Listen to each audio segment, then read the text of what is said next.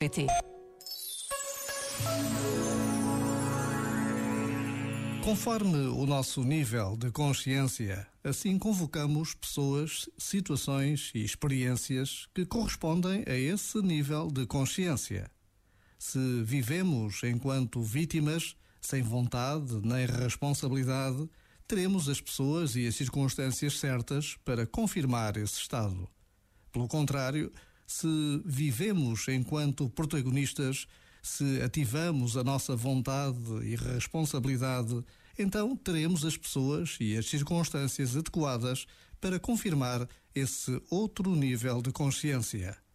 A qualidade de vida depende visceralmente do nível de consciência em que nos encontramos. Já agora, vale a pena pensar nisto. Este momento está disponível em podcast no site e na app.